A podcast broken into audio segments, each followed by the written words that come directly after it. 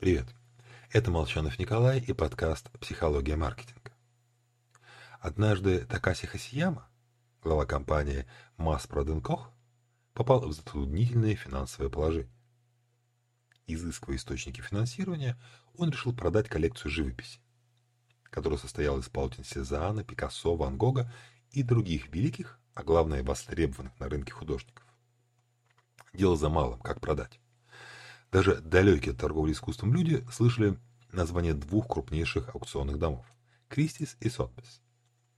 Но какой именно компании поручить продажу коллекции?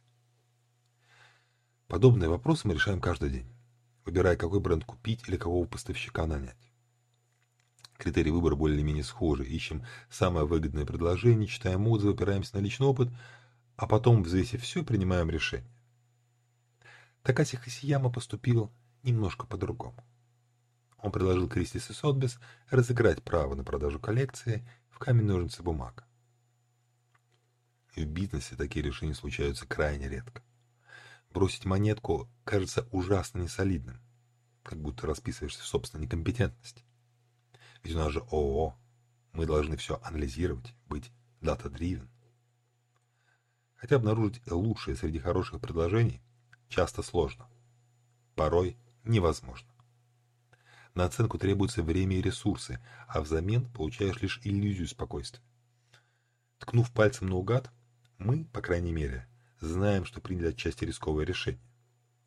В дальнейшем будем внимательнее наблюдать за победившей компанией, а не отстранимся с мыслью «ну, мы же выбрали лучшего».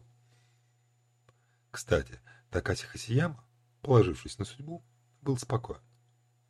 А вот представители аукционных домов наоборот. Будучи приверженцами классического бизнеса, они не могли также положиться на слепой случай. Поэтому перед поединком анализировали статистику мирового общества игры камень-ножницы бумага, использовали теории экспериментальной экономики. Выиграл, кстати, Кристис в первом туре, выбросив ножницы. Всего вам хорошего.